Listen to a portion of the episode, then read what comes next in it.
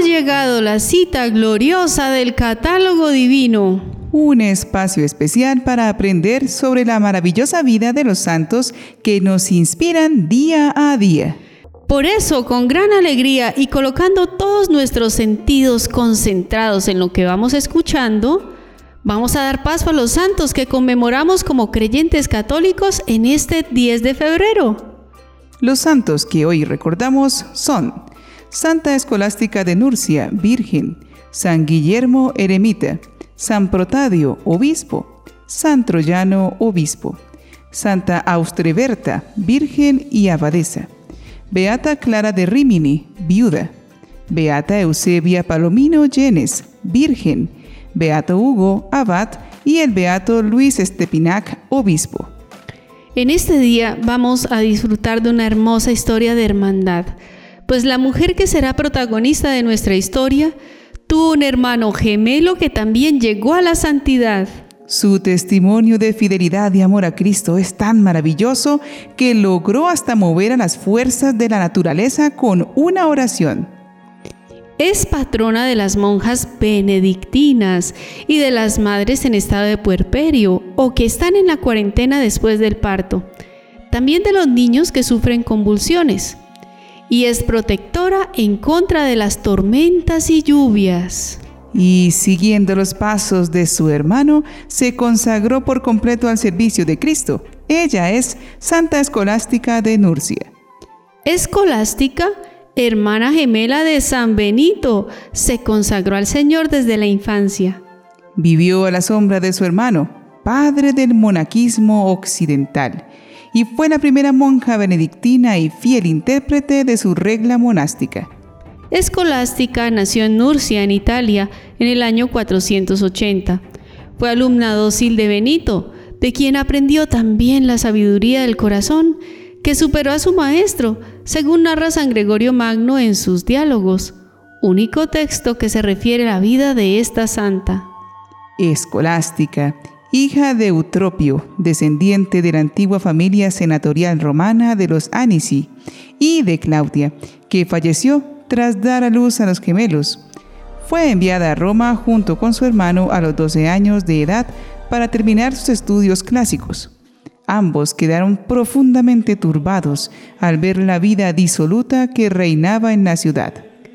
Después de un tiempo, Benito se retiró para vivir como ermitaño en las montañas de Subiaco. Escolástica quedó como única heredera del patrimonio familiar pero manifestando gran desapego de los bienes terrenos, pidió a su padre permiso para dedicarse a la vida religiosa, entrando en un monasterio cerca de Nurcia. Tres años después, San Benito fundó la abadía en Montecassino y ofreció una regla a sus monjes conocida luego como la Santa Regla. Su hermana quiso seguirlo fundando la rama femenina de la Orden Benedictina.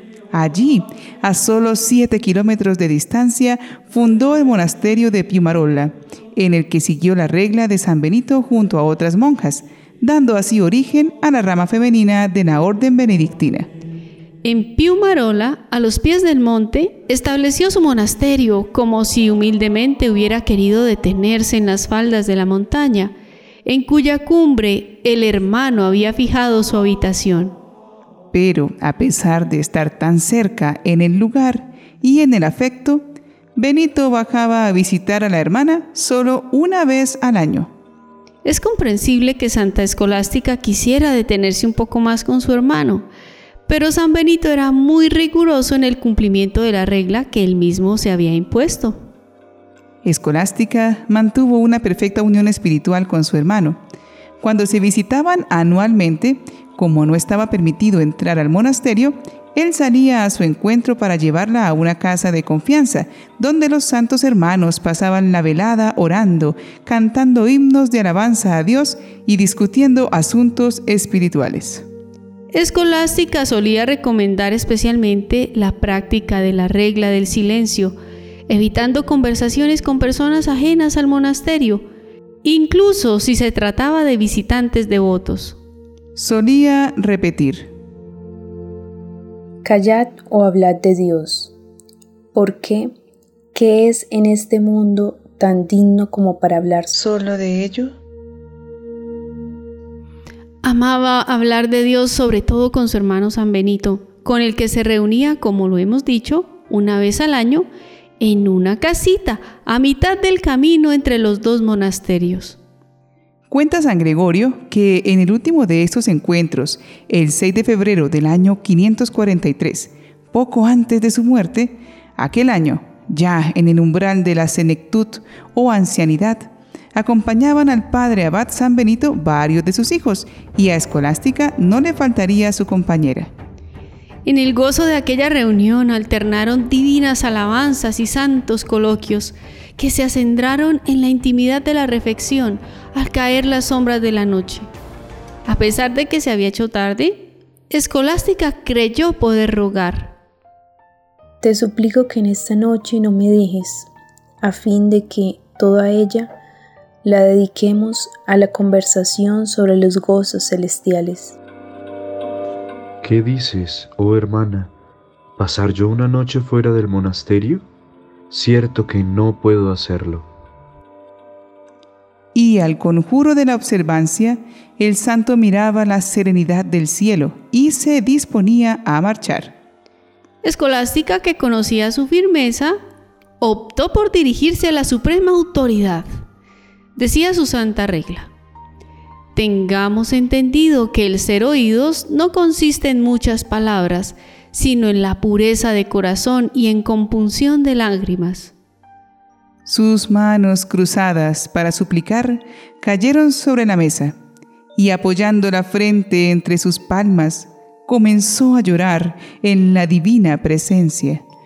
Benito la miraba sobrecogido, dispuesto a no ceder, cuando ella alzó la cabeza y un trueno retumbó en el firmamento.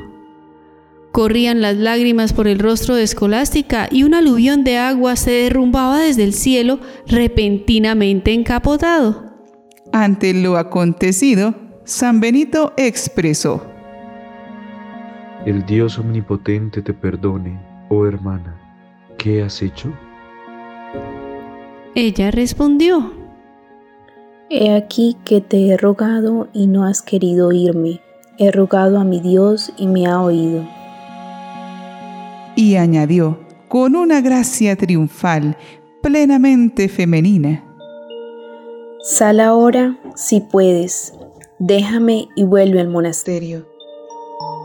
Y pese a su contrariedad, se vio precisado el santo a pasar toda la noche en vela fuera de su claustro, satisfaciendo la sed de su hermana con santos coloquios. Esta victoria de la hermana no disgustó al hermano, porque precisamente él le había enseñado a dirigirse ante las dificultades a aquel para quien todo es posible. Al día siguiente se despidieron los dos hermanos regresando a sus monasterios.